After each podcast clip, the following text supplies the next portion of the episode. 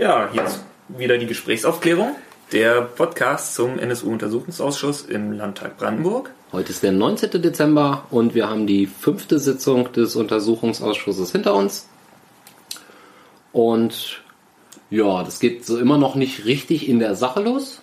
Aber wir haben jetzt heute äh, so Einblicke aus den Untersuchungsausschüssen der anderen äh, Länder bekommen. Ge äh, explizit halt jetzt äh, einmal so ähm, durch den Zeugen Binninger aus dem, als Vorsitzenden vom Bundestagsuntersuchungsausschuss. Genau. Dann hatten wir ähm, ah, die Zeugin Dorothee Marx aus dem Landtag Thüringen zu Gast. So, äh, die war da auch, war die auch Ausschussvorsitzende, Ja, zumindest des ersten auch- Ausschuss, Untersuchungsausschusses. Ja. Genau. genau. Und dann hatten wir noch ähm, Patrick Schreiber aus dem Genau, der- sächsischen. Genau, der war Vorsitzender im ersten sächsischen Untersuchungsausschuss zum NSU-Komplex. Ja. Und dann Sven Wolf, der ist jetzt äh, Vorsitzender im Landtag NRW im Untersuchungsausschuss zum NSU. Nicht zu verwechseln mit Heinrich Amadeus Wolf, den wir schon mal, über den wir schon mal geredet Genau, haben. wir hatten schon einen anderen Wolf. Wir sind wieder Christoph. Philipp. Und Torben. Ja, wie gesagt, ist immer noch so ein bisschen die Vorbereitungs- oder die Warmlaufphase des Brandenburgischen Untersuchungsausschusses. Äh, nach den ersten Sitzungen, wo es so um die juristischen Dinge ging oder um Rechtsextremismus in Brandenburg, ging es halt jetzt so um die ähm, um die Zusammenhänge aus anderen Untersuchungsausschüssen, die vielleicht in Brandenburg noch von Interesse sind oder Anknüpfungspunkte, wo man in Brandenburg dann äh, tiefer vorgehen könnte, wo die anderen Ausschüsse äh, jetzt nicht sachlich oder örtlich zuständig gewesen sind. Genau, und viel einfach auch um Erfahrungsaustausch zwischen den Ausschüssen. Genau. So wie so ein bisschen Best Practice. Äh, wie geht man mit renitenten Behörden um? Wie formuliert man diese äh, Beweisanträge so, dass man da auch irgendwie was Sinnvolles kriegt? Und wie muss man da eventuell nochmal nachhaken? Wo sollte geschwärzt oder wo, wo kann man mit rechnen, dass was geschwärzt ist? Oder Genau. wie kann man darauf eingehen, wenn man vielleicht irgendwas äh, für zu schwarz hält? da meinte ja einer der Ausschussmitglieder auch schon, ähm, dass sie schon viele Unterlagen bekommen haben, wo sehr viel geschwärzt wurde. Ja, da kennen wir ja auch aus verschiedenen anderen Ausschüssen wirklich da mal lustige, lustige schwarze Seiten. Ja, so von, vom Format her ging das wieder so los wie die letzten Male geübt, gewohnt. Also ähm, wir hatten diesmal ja diese vier Zeugen. Ähm, die haben, äh, de- denen wurden Fragen gestellt, die wir im Vorfeld natürlich auch wieder nicht hatten. Äh, da haben jetzt also am ersten Teil bis zur Pause die ähm, äh, Zeugen halt eben sozusagen frei referiert und vorgetragen und äh, die Fragen des Ausschusses nochmal äh, angesprochen. Und im zweiten Teil ging es dann in die Fragerunde und abgeschlossen wurde das Ganze mit einer Pressekonferenz, äh, die wir auch aufgezeichnet haben. Müssen wir mal schauen, wie gut die Qualität ist, packen wir auf jeden Fall auch ins Netz. Genau, los ging es, äh, oder den Anfang machte ähm, Dorothea Marx aus dem Landtag Thüringen. Ja, also die, die Frau Marx hat da einen sehr, sehr schnellen Vortrag geliefert und äh, in einer irren Sprechgeschwindigkeit irgendwie den ganzen NSU-Komplex aus ihrer Sicht oder aus Sicht des Thüringer Landtages äh, runter referiert. Ja, und Bezüge zum Land Brandenburg.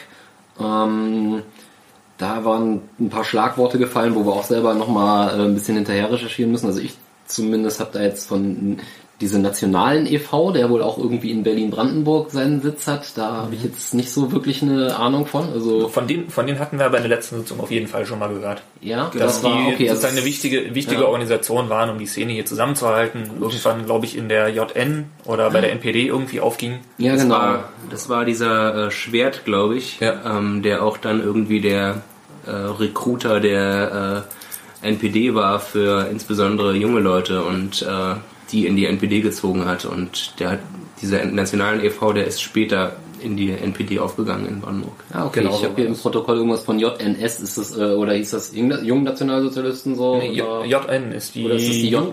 Okay, die, kannte ich, genau. die, die Jugendorganisation der NPD. Okay, dann muss ich dann irgendwas falsch verstanden haben, weil ich habe nämlich JNS irgendwie aufgeschrieben und da, das ist, Das aber war okay. die E-Mail-Adresse, die dort von den gleichen Leuten auch betreut wurde. Ah, danke, danke. Das ist noch ein geheimer Gast des Podcasts. Ja, äh, ansonsten natürlich äh, wurde viel über die ähm, Piato-SMS beziehungsweise die ähm, das Treffen dieser drei ähm, Dienste gesprochen nach der Piato-SMS bezüglich der Waffenbesorgung beziehungsweise der Information, die nur mündlich weitergereicht wurde. Ähm, 1998. Genau, das waren die, die Landesämter aus Brandenburg, Thüringen und Sachsen. Richtig? Genau, ich, soweit ich das weiß, auch äh, habe ich jetzt auch nichts groß recherchiert, aber ja. Da gab es ja zum einen einmal von, wenn ich mich nicht irre, Antje Probst diese Meldungsgeschichte, die erste, der, den ersten Hinweis an das Landesamt. Und dann mehrere von Herrn Piato. Hm, irgendwie so haben wir auch in der, haben wir auf jeden Fall auch in der letzten Folge drin. Ja, diese. Okay.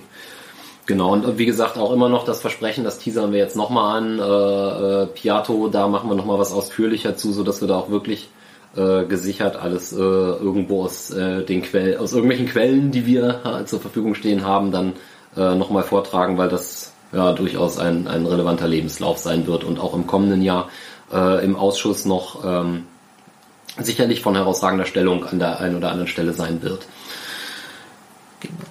Bin mal gespannt, ob der dann tatsächlich auch im Ausschuss auftritt. Ja, das wird auch interessant sein. Weil die, die Zeugen stehen wohl noch nicht fest, aber jetzt folgt noch im Januar eine nicht öffentliche Sitzung. Ich vermute mal, da werden solche Sachen, Beweisanträge zu Zeugen und so äh, festgeklopft. Und dann gibt es noch eine Sitzung, die nochmal so allgemein ist. Ja, auch nochmal so eine vorbereiten und dann müsste es eigentlich mit der Sache. Genau, ab März wurde in der Pressekonferenz gesagt, gibt es dann richtige Zeugen. Genau. Und sie haben sich auf jeden Fall auch dazu bekannt, dass sie V-Leute einladen wollen und mit denen reden wollen. Ja. Genau, Zeugen aus der Nazi-Szene. Genau. Das gibt es ja eigentlich jetzt äh, einen wichtigen Kandidaten und das wäre dann eben Piatto. Ja. Ja, schauen wir mal. Genau, dann der zweite Vortrag. Oder haben wir noch was zum ersten, was irgendwie relevant ist. Also wir gehen jetzt hier nicht so ins Kleine, glaube ich. Das ist da. Nee, da war dann auch irgendwie nicht viel, viel, was noch, was noch nicht, also was neu war. Ja, das denke ich auch. Na dann der, als zweiten Vortrag kam der etwas äh, verspätet eingetroffene äh, Clemens Binninger, seines Zeichens Vorsitzender des Untersuchungsausschusses im Bundestag. Und ähm, er hat halt auch so zu äh, den V-Leuten im Prinzip so ein bisschen Stellung genommen am Anfang, äh, dass das ähm, Instrument der V-Leute nach seinem Dafürhalten, so wie es halt in den Jahren, in den 90er Jahren oder Anfang der 2000er gehandhabt wurde, äh, äh, in keinem Verhältnis steht zu dem, was man da so rausgekommen hat, also Gefahren und äh, ja, Risiken und Nutzen. Risiken und Nutzenabwägung ist da halt nicht so äh, nicht so günstig gewesen. Ähm, und auch das Abwerben einer V-Person, die wegen Tötungsversuches im Knast sitzt, sei heutzutage, äh, so seiner Meinung, nicht mehr denkbar. Ja, er sagt, es wäre eine rote Linie, die ja, da überschritten wurde. Das auch damals schon. Genau, auch damals schon, ja. Genau. Und aber trotzdem hält er, hält er prinzipiell daran fest. Genau, das ist auch. Ansonsten sagt er halt auch, fährt er auch genau die Linie, wie halt ja auch äh, aus dem Landesamt hier immer wieder zu hören ist, dass es halt irgendwie ganz wesentlich wichtig sei, ähm, an diesen Leuten festzuhalten, am Instrument der V-Leute festzuhalten. Genau, auch was die beiden Experten in der vorletzten Sitzung im genau. Oktober gesagt ja, hatten. Ja. Fand ich auch äußerst eigenartig, dass er sagt, dass er daran festhält, aber gleichzeitig keine V-Person in den Untersuchungsausschuss des Bundestages einladen möchte, weil er die V-Person als nicht für vertrauenswürdig hält. Oder wie hat er das ausgedrückt? Als ähm, na, es gab verschiedene Gründe. Es gab ja auch einmal die Sache, dass er keine Bühne, also im ersten Untersuchungsausschuss hat er, er keine Bühne hervorgegeben, keine Bühne bieten zu wollen. Und das Und andere Wort war, das fällt mir nicht ein. Egal. Ähm, auf jeden Fall irgendwie was in der Richtung von wegen, naja, man kann sich nicht sicher sein, ob die wirklich die Wahrheit erzählen, ach, oder nur, nur eine Inszenierung äh, von sich geben. Ähm, und das wirft halt so ein bisschen fishy. Und er, er sagt halt irgendwie, ja, im, im, Untersuchungsausschuss werden die keine guten Zeugen, aber für den Verfassungsschutz dann schon. Das finde ich ein bisschen. Er hat doch auch gesagt, dass das. Äh, ah nee, das war Wolf, ne, mit der Vorladung. Den sie da vorgeladen haben, der nicht freiwillig kommen wollte, waren das Stadler. Das war Toni, das, das war Toni Stadler, das war aber das der war NRW, ne? Ausschuss in NRW, genau.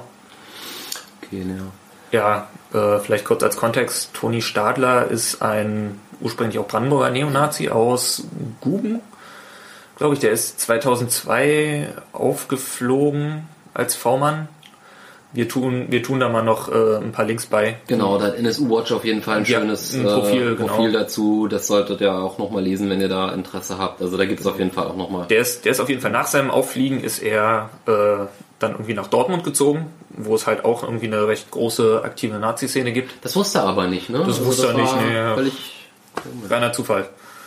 ist Und auch eher nicht bekannt, dass es also in Dortmund Probleme gibt. Mit sowas, ne? Die Rechte? Das ist jetzt, glaub ich, nee, stimmt, Ironie geht nicht. im- Ironie geht nicht Entschuldigung, geht so Entschuldigung. Ähm, genau, auf jeden Fall ist, ist Stadler irgendwie nach, nach Dortmund gezogen. Und da gibt's auch irgend so eine krude Geschichte, dass er dass irgendwie ein Taxifahrer ihn abgeholt hat und dann sind noch zwei Uwes mit sächsischem Akzent zugestiegen und dann haben die drei irgendwie über Waffengeschäfte geredet oder so. Das Zumindest- müssen wir auch, müssen wir auch nochmal nachgucken, was das genau war. Auf jeden Fall steht das so im Raum. Und da hat der Untersuchungsausschuss in NRW in Düsseldorf hat ihn äh, bestellt und äh, musste ihn dann auch sozusagen vorführen lassen mit Hilfe der Polizei und mit einem Gerichtsbeschluss. Wäre als ehemaliger Brandenburger vielleicht auch ein Kandidat für V-Personen, die in Brandenburg angehört wird. Ja. Ja, auf jeden Fall. Ansonsten ähm, hatte in seinem Vortrag, haben wir da noch irgendwas, was wir erwähnen müssen?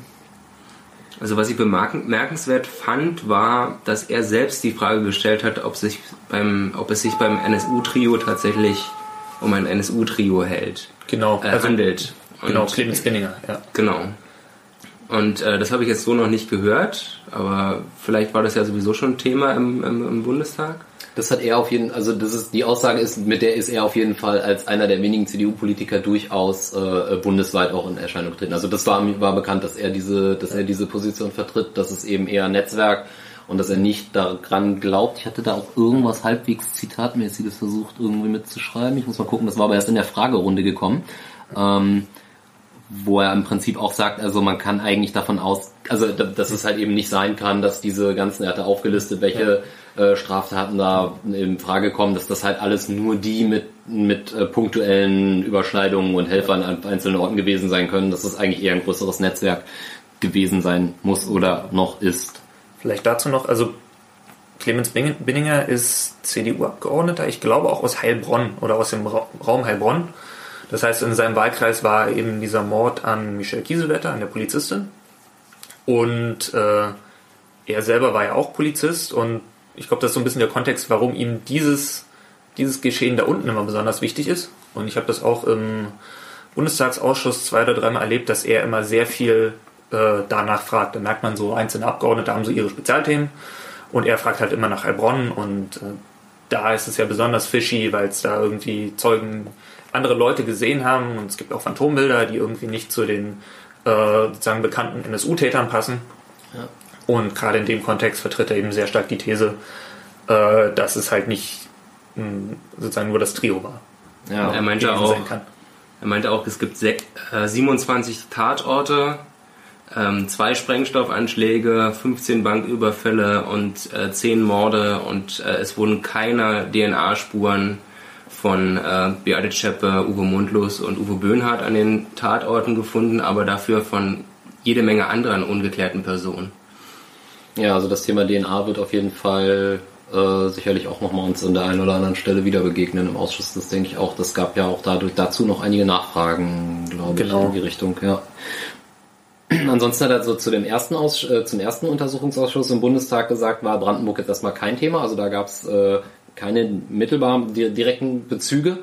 Ähm, Im zweiten äh, Untersuchungsausschuss gab es dann halt eben auch die, äh, oder gibt es dann halt eben diese Geschichte, äh, die, die Erkenntnisse zur Anwerbung um Piato ähm, und äh, V-Personen-Anwerbung aus dem Gefängnis heraus. Wie gesagt, da verweisen wir auf die künftig kommende Folge noch zu Piato. Da wird das nochmal ausführlich, der sich ja dem Verfassungsschutz so nach aktueller Erzählung ähm, aus dem Gefängnis heraus angedient hat. Es gab, glaube ich, aber auch eine Nachfrage heute, ob es, äh, ob er sich vorstellen kann, dass es nicht äh, im Vorfeld schon irgendwie für einen anderen Dienst ähm, der Herr Piatto äh, geführt worden sein könnte. Und da hat er ja auch gesagt, das ist nicht unbedingt unüblich oder sei ihm aus anderen Fällen durchaus bekannt, dass V-Personen halt so übergeben werden von den Behörden. Genau. Aber zum so- Fall Piatto konkret konnte konnte er nichts sagen. Genau. Das hatten wir auch in der letzten Folge, glaube ich, ein bisschen ausführlicher bei dem, was Dirk Labs da, dazu erzählt hat. Stimmt, ja. Genau, ansonsten sei da auch nochmal auf den ähm, Untersuchungsausschussbericht, äh, Bericht, zumindest den ersten, verwiesen, äh, mit seinen Forderungen und so. Das hatten wir auch in der ersten Folge ja im Prinzip schon in dem Sicherheitsarchitekturgutachten. Äh, da gab es ja auch schon, da, wurde, da werden auch die Forderungen aus dem Bundestagsausschuss behandelt. Das packen wir auch alles nochmal in die Links rein. Ähm, da kann man dann auch nochmal nachlesen.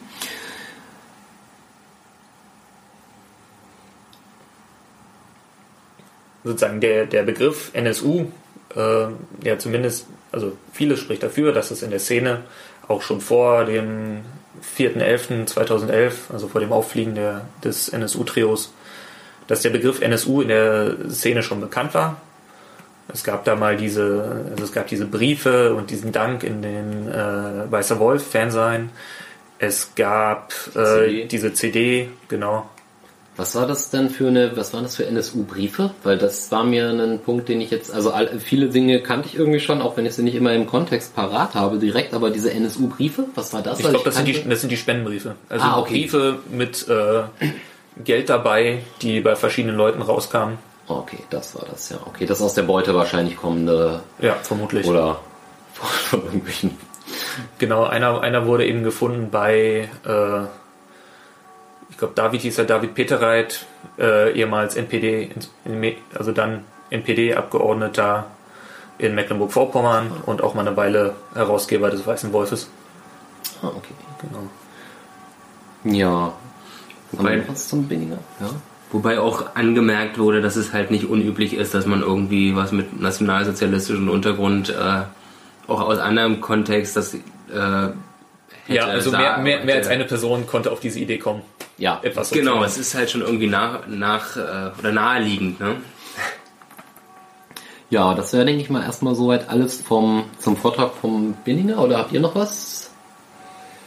Naja, also was ich, was ich ganz spannend fand, ist sozusagen eher im Gegensatz zu, Mar zu Frau Marx ähm, der Umgang mit Schwärzungen, Das stimmt. wo er das das, stimmt. so Ja. gesagt hat, ja, das ist halt also gibt, Er hat wesentlich mehr Verständnis Genau. gehabt für die Schwärzung, was ich in Teilen halt nachvollziehen kann. Also er hat ja durchaus differenziert. Also er meinte, so- also erstens hat er, war, war in dieser äh, Schwärzungsproblematik so häufig die Sache, naja, wenn da zu viel geschwärzt ist, dann gab es halt einmal diese Möglichkeit zu sagen, na stuft es doch geheim ein und dann gehen wir in den Geheimschutzraum und dann braucht er nicht so viel Schwärzen.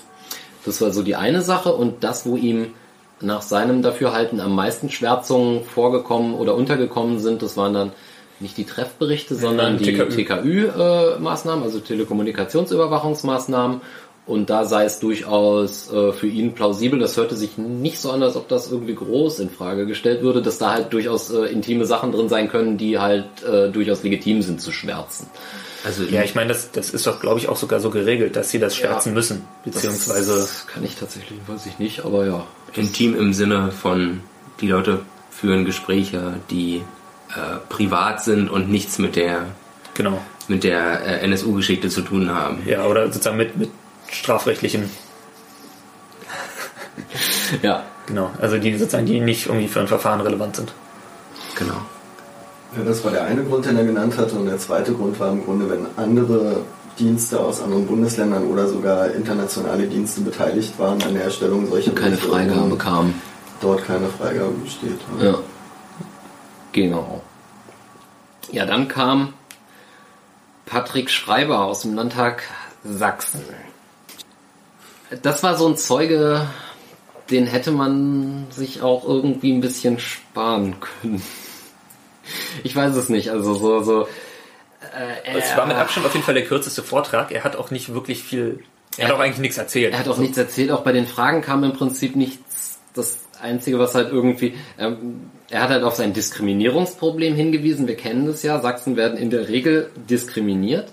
Jetzt hatte das Naja. natürlich durchaus, also das ist jetzt natürlich sehr suffisant, aber nein, es hatte durchaus auch äh, äh, sachlichen Hintergrund und zwar äh, zumindest zur Zeit des ersten Untersuchungsausschusses in Sachsen saß die NPD im Landtag. Die sitzt gerade nicht mehr im Nee, Landtag, oder? die wurde ersetzt durch, AfD, ne? durch Ja, okay. AfD in doppelter und dreifacher Stärke. Ja, wunderbar. Das äh, macht das Ganze ja besser. Ähm, und aufgrund dieser äh, NPD-Mitgliedschaft im Landtag und natürlich dann auch äh, im Untersuchungsausschuss äh, des Sächsischen Landtages war die Bereitschaft der anderen, ähm, der anderen Untersuchungsausschüsse so, äh, Herr Schreiber, ähm, nur gering mit Sachsen zusammenzuarbeiten, weil man befürchten musste, dass das halt, dass da halt irgendwelche Dinge seitens NPD-Leuten durchgesteckt werden, Ja, ja, und was, möglicherweise und was an, rausliegt halt. Genau. So. an diese Szene. Und deshalb war, also, deshalb war irgendwie der sächsische äh, Untersuchungsausschuss da wohl ein bisschen allein gelassen. Ja, Oder fühlte sich zumindest so. ja. Ist in irgendwie nachvollziehbar, insbesondere wenn man daran denkt, dass ja dieser nationalen e.V. zum Beispiel auch später NPD war in Brandenburg Ja. und ich kenne mich jetzt nicht mit den Verwicklungen innerhalb Sachsens aus äh, mit den ähm, nationalistischen Parteien, aber ich bin ziemlich sicher, da gab es welche. Ja, ich meine, die, die hatten ja in Die äh, CDU ist ja sogar in der Regierung da gewesen. Ach, so. Ruhe ja. jetzt mit der, dem Sarkasmus, aber wir hatten es ja gerade schon erwähnt, es gab in sozusagen ein äh, Landtagsabgeordneter in MV war äh, mal Empfänger eines solchen NSU-Spendenbriefes, bevor er Abgeordneter wurde. Also klar gibt es da von der NPD sehr direkte personelle Bezüge. Ja. Und die will man dann vielleicht nicht im Ausschuss sitzen haben. Ansonsten zu den Brandenburg-Bezügen mh, hat er auch äh, im Prinzip auf äh, Piatto verwiesen. Aber ähm, es wurden wohl keine Beweisbeschlüsse an brandenburgische Behörden gestellt. So gesehen war, konnte er dazu der Zusammenhang, Zusammenarbeit mit Brandenburg nichts weiter sagen. Und ähm, ist ihm da auch irgendwie im Prinzip nichts, äh, nichts bekannt gewesen. Das haben übrigens auch die anderen, ähm, der andere Vortragende, also oder die anderen beiden Vortragenden, die wir vorher hatten, auch gesagt, dass die Zusammenarbeit mit Brandenburg, da war nirgendwo irgendwas Problematisches gewesen. Ne? Ich glaube, nur NRW hat nochmal nachgefragt nach der SMS-Geschichte. Oder war das Bund? Ja, Das war der- der, also der genau, Bund. der Bundestagsuntersuchungsausschuss, da, gibt- da ist noch ein äh, Beweisbeschluss Brandenburg betreffend äh, offen. Da Als- geht's um äh, Piatto und sein Handy und den Verbleib desselben. Und Auswertungen oder was auch immer. Genau, das war, das war mehrmals Thema. Das können wir vielleicht an der Stelle mal irgendwie Stimmt. Ja. ja. abhandeln. Es Ja. hieß halt irgendwie, ähm, das Handy wurde, wie, wie war der Terminus abgestellt oder? Naja, also es gab Stimmt. die, äh, es gab diese, Nee. Wir müssen das, also das wird im Detail mit Datenangaben und so weiter, müssen, müssen wir da jetzt auch einfach mal auf die, äh, aufs, aufs Internet verweisen, beziehungsweise auf die äh, Quellen, aber im Prinzip gab es die zeitliche Abfolge war meines Erachtens, soweit ich das auf dem Schirm habe, es kam, es gab eine Überwachungsmaßnahme seitens Thüringer LKA, ähm, wo man Telefone überwacht hat. Ähm, ich weiß gar nicht, was der Bezug war. War das auf jeden Fall Waffengeschäfte, ne? Nee, der, Zug, Oder der war das- Bezug war NSU-Trio finden. War das wirklich Ja, ja. der Bezug direkt? Genau, und da ging es sozusagen, über, da hat man, glaube ich, Jan Werner überwacht und mit dieser Überwachungsmaßnahme hat man halt den Piatto mitgefangen. Äh, dessen Handy angemeldet war oder dessen Handyvertrag auf das Landesinnenministerium Brandenburg lief. Ähm, genau. und da Dann, dann kam dieses, äh, hat sich Piatto mit seinem V-Mann-Führer getroffen, bekam vermutlich währenddessen diese SMS äh, von Jan Werner, was, was ist mit, ist mit den Bums? was ist mit dem Bums. Und an demselben Tag wurde ihm sein Handy abgenommen und gegen ein anderes Gerät ausgetauscht, was da nicht mehr auf das Innenministerium zugelassen war. Und die SMS wurde aber nachweislich zugestellt. Die und wurde es zu- wurde noch eine Zeit später irgendwelche Werbe-SMS Ja. zugestellt auf diese auf dieses Handy. Genau. Und die Preisfrage ist sozusagen, hat das noch einer gelesen und wenn ja, wer? Und warum wurde es nicht ausgewertet oder Warum wurde ja. es nicht ausgewertet? Genau. Und auch im Nachgang so ein bisschen, was ist danach mit diesem Gerät passiert? mit der Nummer, das fand ich irgendwie eine ziemlich interessante, weil das war, fand ich total abwegig. Also es gab, äh, Entschuldigung, ähm, es gab im Untersuchungsausschuss ähm, die Frage, und das war glaube ich auch Herr Binninger, der das irgendwie aufgebracht hatte, dass er nicht wisse, ob die Rufnummer übernommen worden wäre oder ob sie, äh, äh, ob er sie, ob er sie gewechselt hat und wie das denn äh, mit der Verteilung der neuen Nummer in der Szene sei. Und ich fand das ein bisschen komisch. Also ich habe in keiner Sekunde gedacht, dass die Nummer irgendwie behalten wird, weil dann wechsle ich das Telefon ja nicht. Ja, So? vor allen Dingen, wenn die Nummer behalten wird, bleibt er ja weiter in dieser TKÜ-Maßnahme. Ganz genau, eben. Also, Und das andere denke ich, also diese Fragestellung bezüglich, äh, wie kriegt er das der Szene mitgeteilt? Also ich kann mir vorstellen, dass eine Szene, die weiß, dass sie unter Beobachtung steht, durchaus damit klarkommt, Handys, Wegwerfhandys und weiß der Geier was zu betreiben. Ja Gott, kriegen halt alle eine SMS, hallo, hab eine neue Nummer. Oder wie auch immer. Also So, aber, aber zum, zur Ehrenrettung von Herrn Binninger muss man sagen, er ist da dann auch drauf sozusagen während des Vortrages selber drauf, ja. sozusagen auf die Logik gestoßen und hat das für sich abgehakt. Ja. Und anschließend wurde es nochmal ge äh, wieder gefragt von Herrn Garlau von der AfD. ja, ja. Da kam dann auch zur Sprache, dass es zur damaligen Zeit noch relativ unüblich war, dass die Handynummer mitgenommen wurde und sowas. Stimmt, das wollte ich auch gerne mal überprüfen, ob man 19, äh, nach der Aus, nachdem was der Galau gesagt hat, wäre 98 eine Rufnummerportierung noch nicht möglich gewesen für Privatkunden erst ab 2000. Das weiß ich aber tatsächlich nicht. Ich weiß aber- nicht, wie das war. Aber das ist, Ja, ich glaube, dieser ganze Komplex Rufnummernportierung bringt uns nicht weiter. nein, der So, ist, der ist eher, durch. eher Nebensache. Ja, der letzte Vortrag kam von äh, Sven Wolf, ähm, Vorsitzender des Untersuchungsausschusses im Landtag Nordrhein-Westfalen. Ähm, der hat im Prinzip ganz stark dafür geworben, überparteilich zusammenzuarbeiten ähm, und äh, dass man halt auch gemeinsam äh, ja, vielleicht solche sch- zu großen Aktenschwärzungen umgehen kann, indem man nochmal nachfragt, indem man direkt mit den Behörden spricht, die möglicherweise eben keine Freigabe geben, wenn es aus anderen Ländern kommt und solche Geschichten. Ansonsten, was hatten wir da? Ich muss gerade mal schauen Genau. erstmal. Die Geschichte zu Toni Stadler hatten wir im Grunde schon erzählt vorhin. Stimmt, da waren Das wir eben schon. Wolf.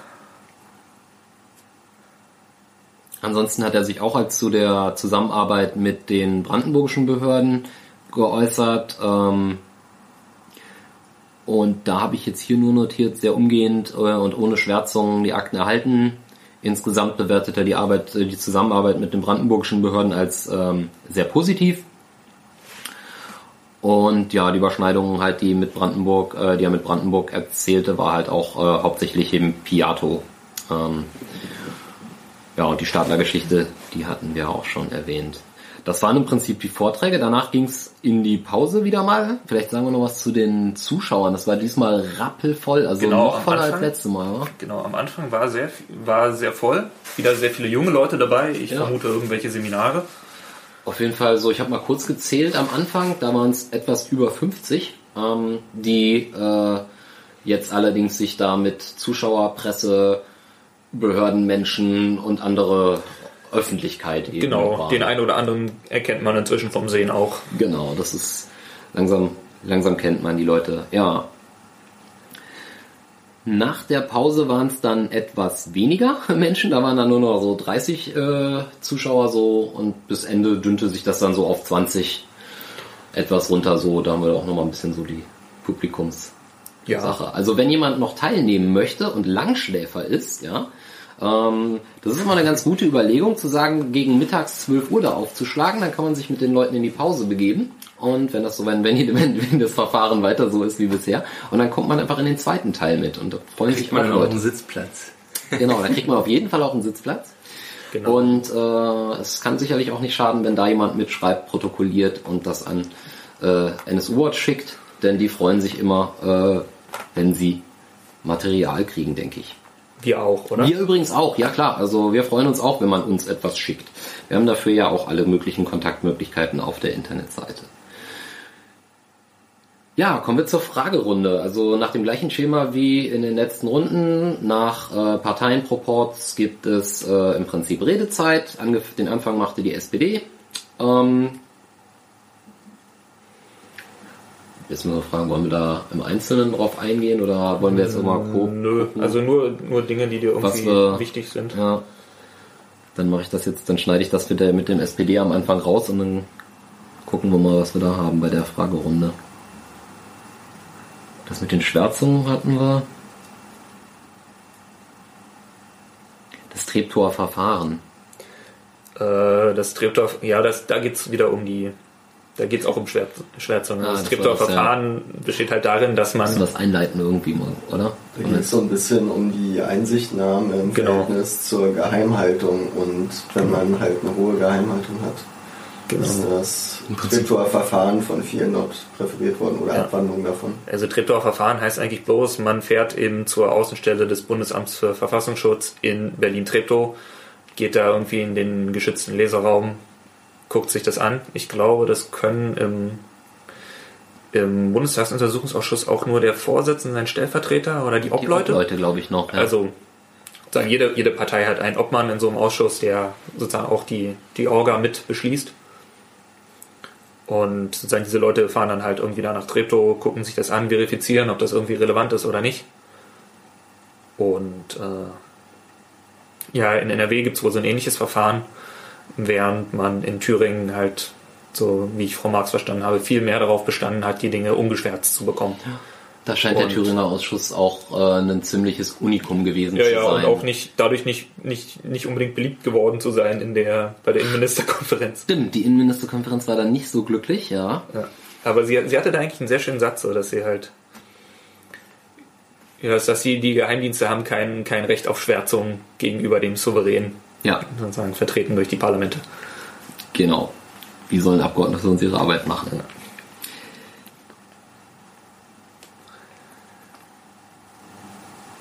Ich finde es ja eigentlich noch ganz interessant, da gab es dann auch noch mal ein paar Nachfragen zu, welche Formen von Dokumenten einer erhöhten Schwärzung unterliegen bisher, wie, inwiefern dort die, die Erfahrungen der anderen Untersuchungsausschüsse waren. Also da gab es ja diese G10-Dokumente, heißen die so? Hm, Genau. Das sind die Telekommunikationsüberwachungsdinge, die die anscheinend Überproportional in geschwärzt Brandenburg überproportional geschwärzt sind und außerdem die im Prinzip diese Gesprächsprotokolle aus V-Mann-Gesprächen, richtig? Wozu es zusammenfassende Ja. Deckblätter gibt, genau. die anscheinend relativ zugänglich sind, allerdings die Gespräche selbst dann wohl eher weniger. Was auch interessant war noch, wir hatten ja am Anfang kurz auch dieses ähm, Treffen nach der SMS von Piatto und nach, also dieses Geheimdiensttreffen zwischen Thüringen, Sachsen und Brandenburg gehabt. Und jetzt habe ich gerade den Faden verloren. Genau, die, dieses Treffen, was halt auch nicht ordentlich protokolliert wurde, Genau, ja. sondern nur irgendwer hat einen Vermerk hinterher geschrieben und auch nichts, worauf sich sozusagen alle Beteiligten einigen konnten. Ja.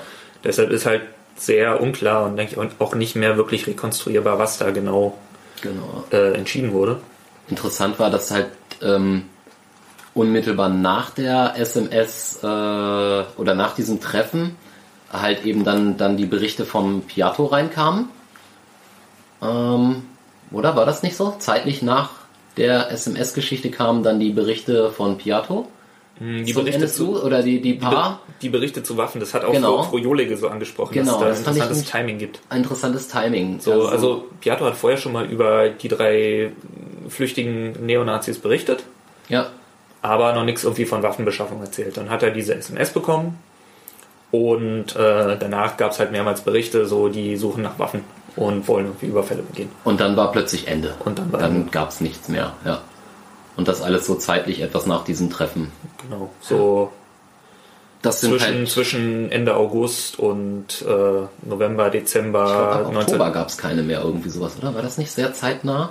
Ich hatte irgendwie Oktober mir im Kopf, aber Also ist ja auch in der, spätestens Ende, Ende 98 war in, in, von Piatto nichts mehr zu hören zu diesem Ja. Trio. das ist auf jeden Fall ein, ein, ein Bereich oder ein Zeitraum, den man äh, in Brandenburg sicherlich nochmal sehr gut beleuchten kann ähm, vom Ausschuss. Also da Hatte ich- gibt es auf jeden Fall noch. Hatte ich da richtig den Eindruck, dass es irgendwie darum ging, dass, ähm, also im Prinzip, ähm, dass er halt in die, in die Be- Beschaffung der Waffen äh, involviert war und halt bis zu dem Zeitpunkt mit der SMS nichts darüber gesagt hat, aber er danach da im Prinzip davon erzählt hat, weil dann konnte er es ja eh nicht mehr leugnen, weil er die SMS davon bekommen hat. So, Also der, diese der, der Eindruck entsteht Der auf jeden Eindruck Fall. entsteht, ja. Okay. Genaues, nichts Genaues weiß man ja nicht. Ja. Genau, ich habe hier noch, ähm, noch mehrmals das Thema DNA in den äh, in meinen Aufzeichnungen. Äh, Zitat Binninger, DNA ist schwierig. Ja, das, das fand ich auch gut. Also ich, ich bin gespannt, wann sie auch auf die Idee kommen, dass Vorratsdaten speichern, Vorratsdaten irgendwo schwierig sein können. Also gerade diese False Positives können echt äh, bei DNA weggeworfene Kippe, Verunreinigungen und und und. Aber das Thema DNA sicherlich schwierig. Es gab da ja einige Spuren, die ähm, diese Socke war zum Beispiel mir neu. Ja, Ähm. die, da hatte ich schon mal von gehört, müsste ich aber nochmal nachlesen, was das genau ist. Genau, also es gibt halt ein paar DNA-Spuren an mehreren Tatorten, ähm, die von, also die identisch sind, aber halt nicht von einem der uns bisher bekannten Genau, Personen. sozusagen anonyme DNA-Spuren. Da die aber bei verschiedenen Tatorten. die bei verschiedenen Tatorten, die Genau. auch bei, bei anderen Tatorten, die jetzt nicht dem NSU zuzuordnen sind, auftauchen. Da gibt's irgendwas, was sowohl im NSU-Kontext auftritt, eine Spur, als auch bei irgendeiner Schießerei zwischen Rockern hier in Berlin oder Brandenburg, wo man, glaube ich, aktuell davon ausgeht, dass es eher eine Verunreinigung. Da hatten wir ja vor kurzem diesen Fall äh, mit dem Peggy. genau, Peggy. Und jetzt auch noch die DNA-Spur von einem äh, Mann, der vor einigen Jahren äh, bei einer Schießerei mit der Polizei umgekommen ist. Krause hieß er, Michael Krause. Der irgendwie Waffendepots in, äh, in halb Deutschland angelegt hat und wohl auch der rechten Szene zuzuordnen ist. Hat er die angelegt oder weiß man das? Man, er hatte zumindest die verschlüsselten Lo äh, Die Location, Orte, genau, die Orte davon. ja. Und äh, muss man mal nachgucken, aber ich glaube, es wurden auch sozusagen hauptsächlich Spuren von ihm da drin gefunden. Ja. Okay. Also der Punkt und der Punkt ist, die DNA-Spur von diesem Michael Krause wurde oder eine Teilspur wurde irgendwie am Unterhemd von Enver Şimşek, dem ersten Opfer des NSU, äh, gefunden. Und an einer Socke im Wohnmobil? Nee, die Socke, die Socke, war die? Socke, ist war was, nicht er? Nee, nee, die Socke ist wieder was anderes. Ah, okay. Oh Gott. Ja. Und also sozusagen ist diese, schwierig. diese, ja, und die, also diese Spur ist halt auch sehr, sehr seltsam und eventuell war es auch eine Verunreinigung oder who knows. Das waren aber alles DNA-Spuren, die nicht vom Trio selbst im Prinzip. Genau. Genau, und das ist Also- alles sozusagen, wir haben eine Spur, aber wir haben keinen Namen dazu, wir wissen nicht, wer es ist. Genau. Und der Herr Binninger hatte ja äh, seine Hypothese, dass es sich bei diesem NSU um mehr als ein Trio handeln muss, ein Stück weit auch darauf gebaut, dass es wiederkehrende DNA-Spuren an verschiedenen, äh, verschiedenen Tatorten gab. Andererseits keine vom Trio.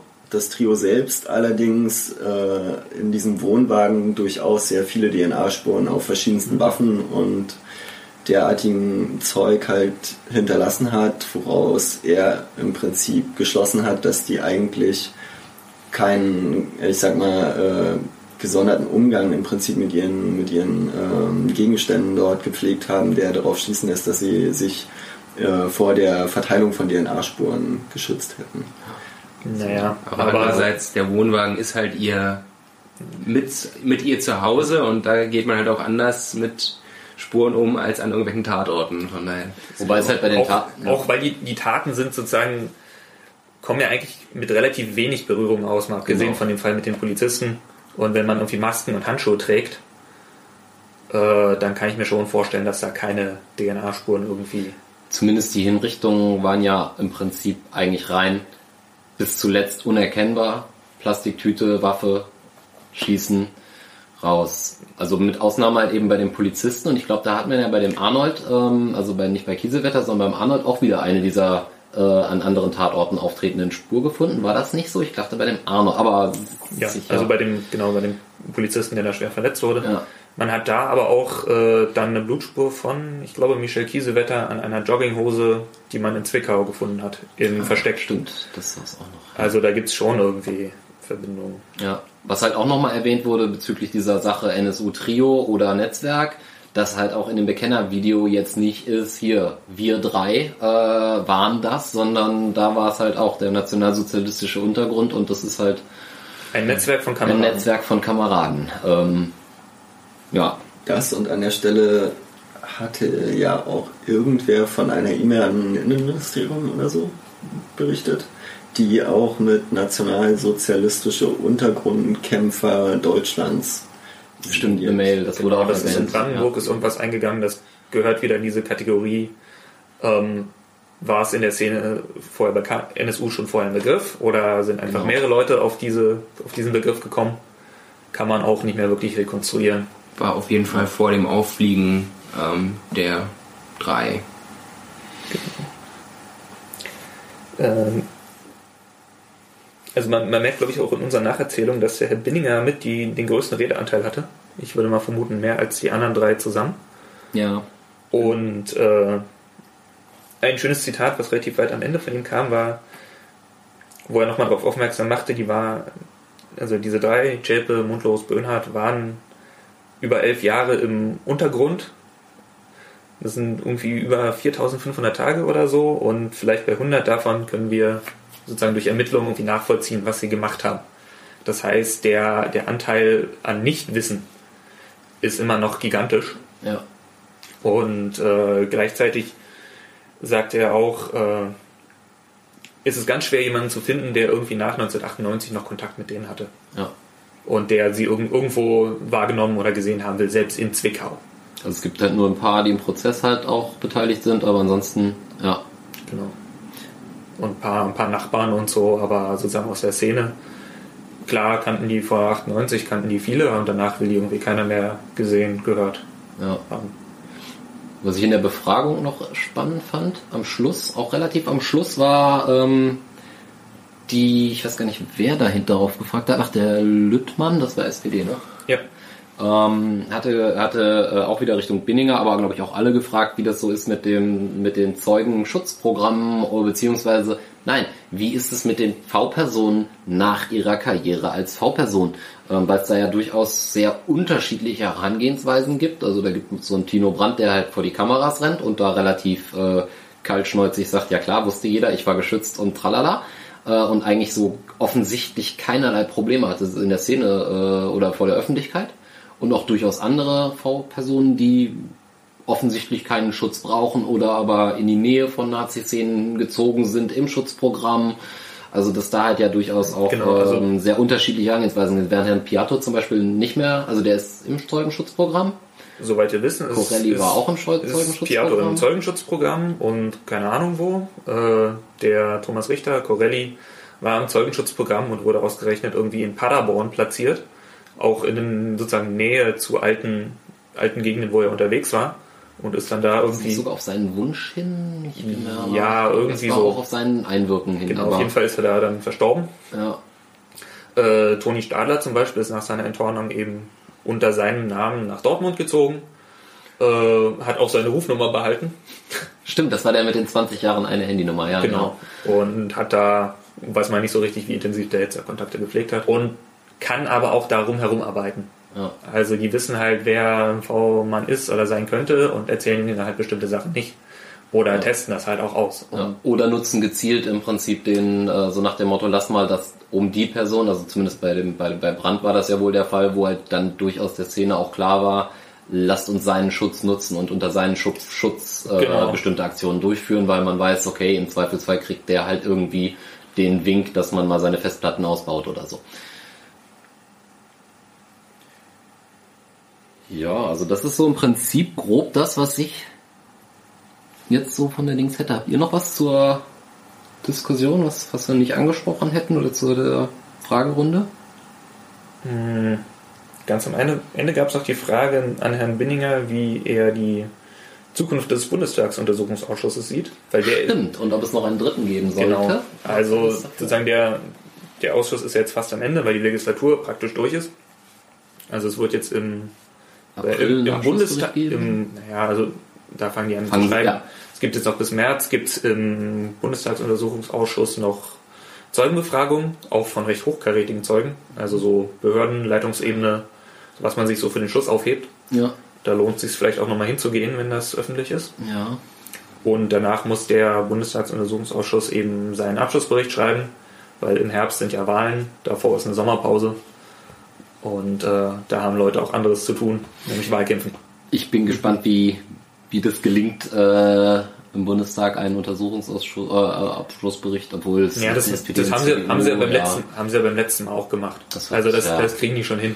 Das stimmt, das ist Und äh, Auf jeden Fall, böte sich halt an vor dem Wahlkampf, aber naja. mal gucken. ja, auf Also jeden Fall wurde erwähnt, dass es wahrscheinlich zum Thema Brandenburg nichts weiter im Bundestagsuntersuchungsausschuss geben wird. Genau. Äh, dass man da wirklich. Und äh, wahrscheinlich, wahrscheinlich auch keinen dritten äh, im Ausschuss im Bundestag, sondern eher eine Enquete-Kommission äh, zum Thema Umgang mit Rechtsextremismus. Oder da kam gleich der Vorschlag, vielleicht auch nur zum Umgang mit jeder, jeglicher Form von Extremismus. Ohne Der- Hufeisen geht's nicht. Stellt, stellte halt gewalttätiger Ex- Extrem- Extremismus zumindest davor. Ja, aber das, da ist halt die Gefahr, dass das sehr schnell zu einer Veranstaltung über Islamismus und Linksextremismus wird. Weil das, das Problem. Ist konsensfähiger. Ja. Das Problem habe, haben wir ja, habe ich auch im Bundestagsuntersuchungsausschuss schon bei Polizeizeugen gehört, Mhm. dass sie halt keinen Satz äh, zum Thema Rechtsextremismus sagen konnten, ohne auch Linksextremismus zu sagen. Stimmt, das hatten wir auch schon Das bei, wir hatten ja auch schon einzelne Zeugen aus Polizei, äh, wo, wo das immer mit irgendwie erwähnt war. Ich glaube, der, der, der, der, Polizeilehrer, der hatte das, glaube ich, auch erwähnt gehabt. Ja, das heißt, den wir im zweiten Ausschuss Genau. hatten. Ja. Naja, das wird der zukünftigen AfD-Fraktion im Bundestag ja sicherlich auch äh, Ja. gefallen. Ja. Ja, schauen wir mal, was da kommt. Also abgeschlossen ist es auf jeden Fall noch lange nicht. Die Fragen sind nicht beantwortet. Mal gucken, worauf sich Brandenburg konzentriert. Also Baustellen gäbe es ja einige. Piato ist sicherlich so die, die große Geschichte. Das wird, denke ich mal, dann auch vermutlich so unsere nächste, übernächste Folge sozusagen dann irgendwann werden, wo wir dann halt mal ausführlich äh, versuchen, die Biografie oder die Zeitleiste Piato ähm, zu besprechen. Und Irgendwann kommt diese Folge auf jeden Fall. Anfang nächsten Jahres. Im ersten Quartal. Wir sind, wir sind ja bis jetzt schon so zuverlässig mit unseren äh, Veröffentlichungen, dann äh, können wir jetzt Du, raushauen. wei du weißt, Ironie Quartal. funktioniert im Podcast Erstes nicht. Quartal, erstes Quartal. Äh, genau, und dann wird es wahrscheinlich im Februar äh, mit, den, mit, den, mit den weiteren öffentlichen Sitzungen in Brandenburg weitergehen. Genau. Ähm, schaut einfach da bei uns auch im Zweifel bei unserem Blog vorbei, guckt mal auf unseren Twitter-Account ähm, und äh, im Zweifel halt auch wieder von den Ausschüssen twittern oder was wir halt sonst so sehen. Also das lohnt sich auf jeden Fall, uns da zu folgen und wenn ihr uns kontaktieren wollt, findet ihr auf GSATO eigentlich alles, was ihr braucht. Ähm, wir freuen uns natürlich bevorzugt über verschlüsselte Kommunikation. Genau. Und eigentlich ähm, sind wir damit Ja, soweit für wir dieses durch. Jahr durch, wa?